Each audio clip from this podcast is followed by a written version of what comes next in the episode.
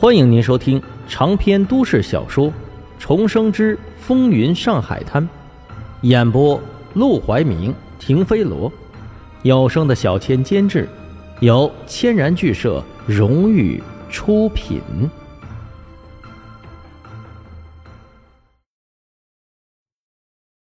第二百三十六章八朵金花。被老鸨这么一骂，这些女人才稍微安静了几分。但也仍是满脸老大不愿意的。谁是老板，对他们来说一点区别都没有。反正他们赚的又不是老板的钱，而是恩客的钱。到了晚上，恩客来了，他们伺候好了不就行了？用得着说那么多废话吗？要是有规矩，他们也不会来当妓女了呀。沈梦生根本懒得搭理这些女人的脾气，他抱着胳膊。围着这些女人转了一圈又一圈，直到转到第三圈。别说这些女人满脸老大不愿意，就连老鸨都有些不耐烦了。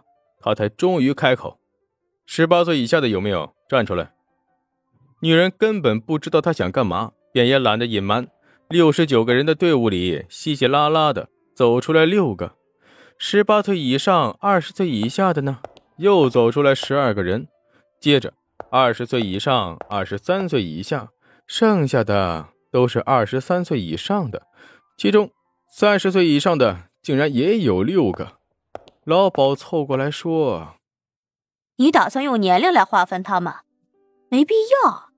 我跟你说，到了晚上，把粉往脸上这么一抹，根本就看不出来年纪。就拿咱们三十岁的俏妞来说吧，经常跟客人说她只有十六岁。”从来没有穿过帮。沈梦生觉得好笑。你确定是没有穿过帮，还是那些男人懒得拆穿他们？人都抱怀里了，脸上的粉儿都啃了一半多了，衣服也脱得差不多了。这时候发现货不对板，他们还能中途刹车不行？反正怎么上都是上，睁一只眼闭一只眼罢了。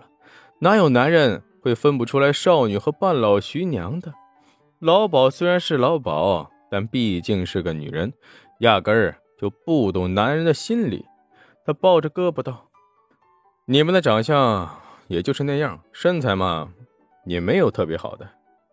这是实话。这些人论长相、论身材，连一个能比得上娇小娘的都没有。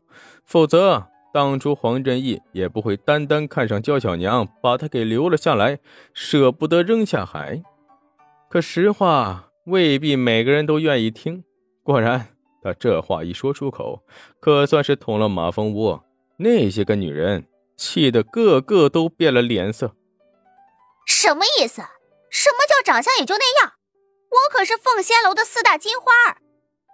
就是，还身材没特别好的。你见过几个像我屁股这么翘的？没摸过就说不好，我不服。你来摸，你来摸。我就不信你摸了还能这么说。沈梦生哭笑不得的摆手：“我没有说你们不好的意思，只是说说市场行情。咱们凤仙楼有的，人家楼上也会有。你们有屁股翘的，难道人家就找不到一个大屁股的？除非你们能美的倾国倾城，像梦莹一样印在烟盒上，卖个高价也能让人疯抢。”他趁机给梦莹打了个广告。可实际上，梦莹也不是什么倾国倾城的大美女。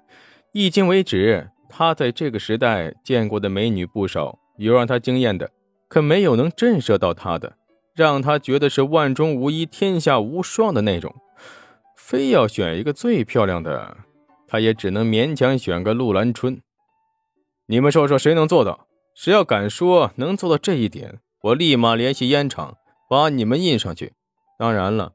要是卖不出去，你们就得自个儿给我买下来。此话一出，他们立刻闭上了嘴，把他们的画像印在烟盒上，让人买。知道他们是什么出身，那些男人肯定觉得晦气啊！到时候不倒贴钱就不错了。所以，你们想要和别的楼里的女人竞争，就不能只靠脸蛋和身材，得想想别的办法。女人们感兴趣又好奇的看向沈梦生。什么办法呀？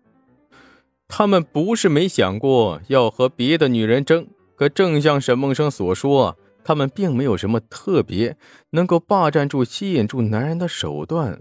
那些臭男人经常是和他们上床的时候，就说只爱他们一个，回头就跑到别的楼里潇洒快活，又说爱别人了，很是没劲。老鸨也是满脸好奇，这个问题他也研究很久了，到底怎么样？才能让自己家的小姑娘把别的姑娘风头压下去，靠涂更多的粉，还是露更多的肉，还是唱更隐秘的小曲儿？他都试过了，可是没有用啊。沈梦生道：“我倒是有个主意，可以试一下。”散会之后，姑娘们回去睡觉，凤仙楼上下可忙活了起来。他们立刻展开了一场别出生面的大改造。